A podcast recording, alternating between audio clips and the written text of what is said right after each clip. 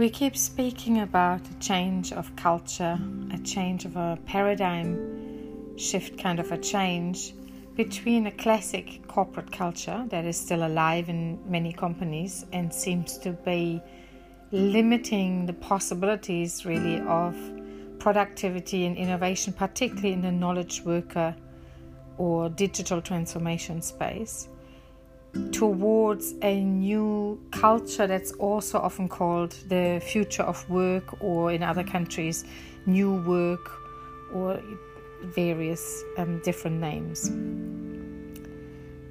Now, how is our approach? How does our approach work to actually do this cultural shift? Instead of having a top down cultural program um, with change managers and project managers and a long term design of the culture. It's much rather an approach where it starts with a practical, very simplistic, very organic approach that can start from anywhere in the organization. Any person can start it. The idea is that people have the chances through what we call labs, so really practical sessions that are maybe 90 minutes or two hours long, where they can experience new ways of working. An example could be an authentic check in at the beginning of a meeting. You go into a breakout room on Zoom, or when you sit in a circle, you just turn to your neighbor and you answer a really personal question that is crafted carefully to the level of intimacy that a team can actually digest. But it brings more intimacy into the team without stepping over any boundaries. And by introducing micro practices, as we call them, because they're very short and quick and they are built into normal ways of working. So, these, for example, are built into a team meeting. And maybe they're practiced at the water cooler. Maybe they're practiced um, when you go particularly into team building exercises. Maybe they're practiced at the beginning of an agile planning ceremony. And so they're built into the everyday work. We call these micro practices. And in a lab, you learn four, five, six, seven micro practices. Some are literally 10 seconds long, some take a little bit longer, they take maybe 15 minutes, and they have a much greater transformational depth and power like something that's called a troika, which is a kind of ad hoc peer consulting that you can do in the office when you're stuck with a problem. So, between all of these micro practices, then individual teams or pods, even like you know, just a few team members, decide that they like a particular micro practice, that they find it could bring benefit to their way of working. It would bring them joy, it would bring them connection, it would bring them more productivity, more collaboration, maybe more freedom of thinking, more creativity.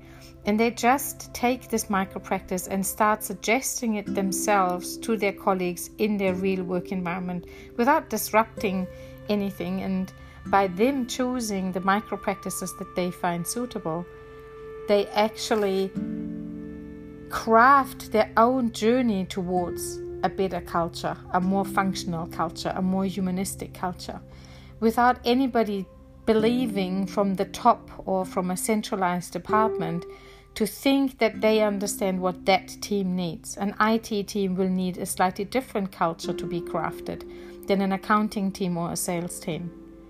So these micro practices are like nails when you want to build a house and they're small and they're simple, but the, ho- the house would fall over without the nails. And ultimately, when you look around, you would see there's a lot of micro practices already in place, but many micro practices are, for example, a leader or a facilitator takes a decision when we do what. That is a micro practice too, but it's not a very well received micro practice anymore. And even if we are used to it and we have normalized this, this type of a micro practice, we actually resent it. We actually feel like disengaging. We feel disempowered. We feel overruled. We don't feel heard in our intelligence, in particular if we're knowledge workers or innovation workers and we're paid for thinking and then we're not allowed to think. And these many invisible, unspoken micro practices, they can be replaced by gentle practices that are taught in those labs, and people can gradually start applying. And the key to this application is not to carve new micro practices in stone, but to take one micro practice, agree with a group of people, either yourself, because you can do solo micro practices or with a group of people, and then you run the experiment for a month or two, and you kind of stick to the process and the principles of it. And after a month or two, you re-evaluate, you do a retrospective on how it worked. Do you need to adopt it because it really worked well, adapt it because it wasn't quite right yet, or do you want to totally ditch it? And then you start another micro practice. And so organically, as there's capacity in the team for change, they adopt new micro practices without anybody directing it from any other place. And this way of self direction and self pacing plays into two things. It plays into the capacity of the team for change, it plays into engagement, people feeling empowered and thus start um, engaging. And the impacts are that people become more productive because they're creating the work structures, the cultural, social elements of their work that allow them to be productive, particularly through um, collaboration and creativity. And that also um, lays the ground for innovation all of these practices, all the micro practices that we um, teach or we convey and allow people to play around with and discover, are based on humanistic principles of deeply respecting the human, the whole human, the body, mind, heart, you know, spirit, energy of a human, their passion, their purpose, and not to take them just as a number or as a brain that's coming to work. And because they're built into the micro practice and the micro practices are selected and curated for this humanistic quality, people feel immediately respected as humans and immediately um, start showing up their head, even the most disengaged people, the people who have been not heard, seen, and respected in their mind for years, and they have disengaged or even actively disengaged, they very quickly feel the deep respect that lies in these practices and they return and they perk up and often become the change agents of it because they've been yearning for it for so long and they're reviving. And that change in itself, to see that in individual humans that might have been bitter and negative and blaming, you know, they know their stuff and they do kind of a good job because they've been there for a long time and have a lot of experience and a great network. But they're kind of a bit of a poisonous um, substance in the fabric of teams. And all of a sudden they turn around and they turn into your biggest change makers. And um, all of their experience and networks and so on come to double and triple fruition for everybody as they're connecting, reconnecting into the fabric of their teams.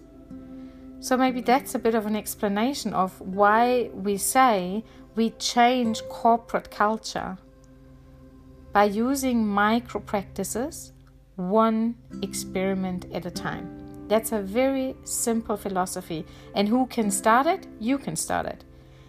If you hear this podcast and you are a team member that's being frustrated and you want to push the boundaries, and maybe you're a millennial or you have come from another organization where you had more freedom, more a more humanistic, more liberated culture, then you might start the one or the other micro practice. You could also be the CEO who realizes, like um, one of my friends, who realizes that the culture it has been there for so long and is so embedded and so stale in a way that innovation is almost not possible and the organization as a whole is at risk of becoming irrelevant. And any program to change business processes or digital technologies or new products and services and experiences for customers are basically stalling because of a culture of staleness. And by changing the culture around and by bringing this freshness and this flow and this joy and connection and collaboration back into the team, all over the sudden, change can happen, happen innovation can happen. So that's the CEO, and that was the team member. That could be a newbie that's just been onboarded, and everything in between. Your agile coaches who might struggle with, um, they have a good agile structure and frameworks and methodologies, but the agile mindset is just not there. And they need this cultural ingredient in the mindset and social behavior of humans.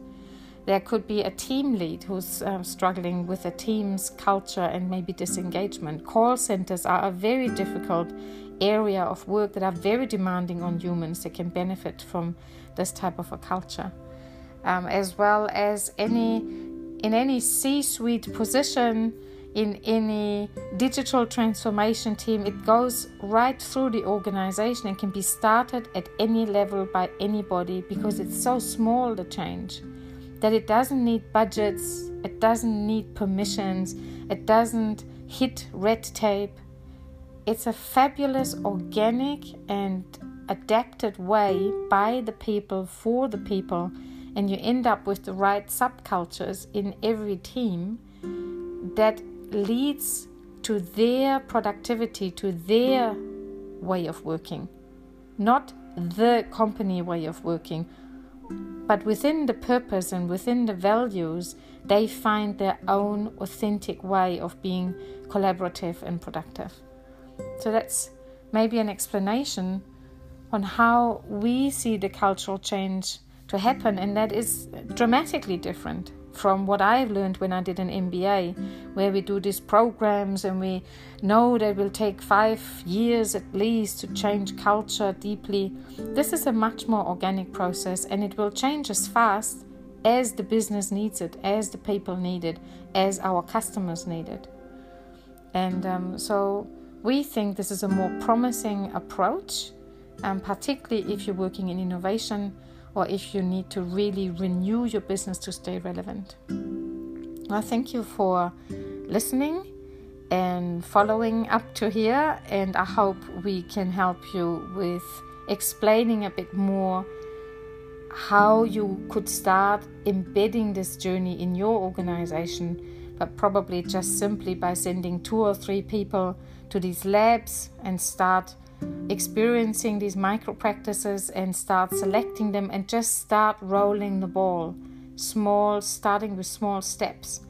And then when this is a good approach and uh, it falls on fertile ground then you can run team internal labs which we've done at um, a large insurance company for example or in uh, government organizations or in universities and then slowly, slowly, you get the whole team on board and you let it naturally roll by the change agents and the team that get excited and passionate about certain micro practices and they become natural owners and leaders. And there you go, already developing leadership at the lowest level, at every level, all around the company, because people can lead micro practices, they can lead experiments, and they can experiment with leading. So there is so much learning and potential in this approach to cultural change that we're really convinced that it's worth embarking on it and it takes a bit of crafting maybe like a frame crafting to get it started and to support it with inspiring and supportive leadership whilst as a leader very often having the main task of biting your tongue and letting the experiments run and unfold and be adjusted by the team itself. So that's a hard task sometimes as a leader when we already think we can foresee how this is going to end. But ultimately, that empowerment will flow as power into any creativity and productivity that we can see in teams at a later stage by unleashing their power again. Yeah, again, thank you, and we're happy to talk more.